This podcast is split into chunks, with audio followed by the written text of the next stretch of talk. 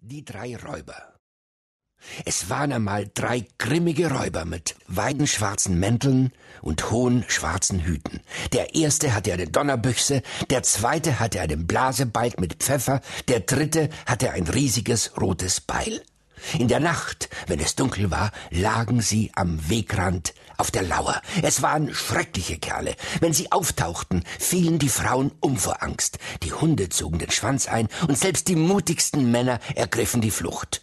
Wenn Kutschen vorbeikamen, bliesen sie den Pferden Pfeffer in die Nüstern. Da mussten die Kutschen anhalten. Dann zertrümmerten sie die Wagenräder und mit der Donnerbüchse bedrohten sie die Reisenden und raubten sie aus.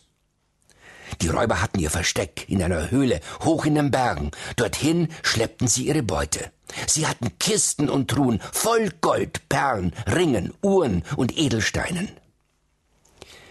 Da geschah es einmal, dass sie in einer tiefschwarzen Nacht eine Kutsche überfielen, in der nur ein einziger Reisender saß. Und das war ein trauriges kleines Mädchen, das Tiffany hieß. Sie war ein Waisenkind und war auf dem Weg zu einer wunderlichen alten Tante, bei der sie in Zukunft leben sollte.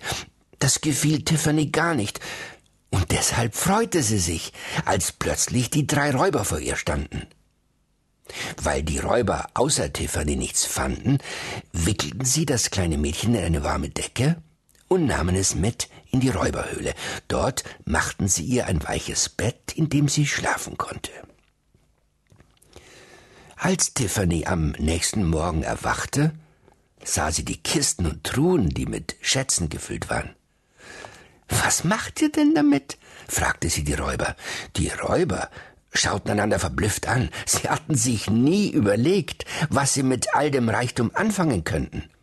Und weil Tiffany das Waisenkind ihnen so gut gefiel, gingen sie auf die Suche nach anderen unglücklichen und verlassenen Kindern, um für sie zu sorgen. Sie kauften ein prächtiges Schloss, in dem alle Kinder Platz hatten. Die Kinder bekamen die gleichen Mäntel und Hüte wie die drei Räuber, nur in Rot.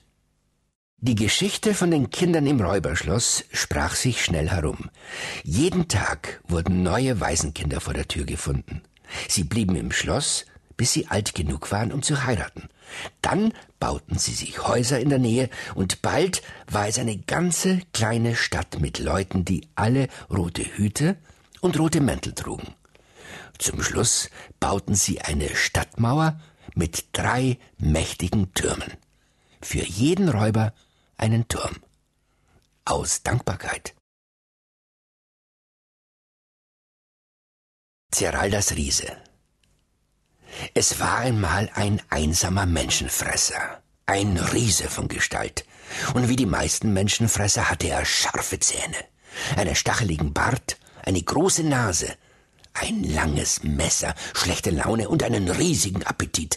Am allerliebsten auf der Welt aß er kleine Kinder zum Frühstück.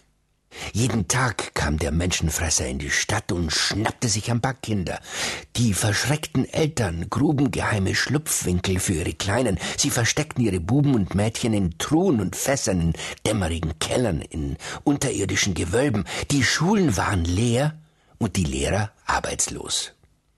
Draußen, im Freien, war kein einziges Kind mehr zu sehen. Der Menschenfresser musste sich mit einer Kost aus Haferschleim, lauwarmem Kohl und kalten Kartoffeln begnügen. Er wurde griesgrämiger und griesgrämiger und grollte und grunzte vor sich hin. Schnupper, ich bin so hungrig heut. Fünf, sechs Kinder, das wäre feine Mahlzeit. Schnupper, Schnüffel, Schnipp, Schnapp, wenn ich im Back in der Wind schläng ich sie hinab. In einem entlegenen Tal, auf einer Lichtung, inmitten der Wälder, lebte ein Bauer mit seiner einzigen Tochter Zeralda. Beide hatten noch nie von dem Riesen gehört.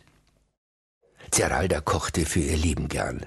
Schon mit sechs Jahren wusste sie, wie man bäckt und brät und siedert und spickt und schmort und grilliert. Einmal im Jahr fuhr der Bauer zur Stadt, um dort Kartoffeln, Korn, Fleisch und Fische feilzubieten. Eines Nachmittags, vor dem Markttag, rief er seine Tochter zu sich. Zeralda, Mein liebes Kind, sprach er, ich fühle mich miserabel. Kein Glied kann ich rühren und mir dreht sich's vor den Augen. Ich muss heut Mittag wohl zu viel von deinen Apfelklößchen gegessen haben. Morgen ist Markttag. Da wirst du nun alleine hinfahren und mich dort vertreten müssen.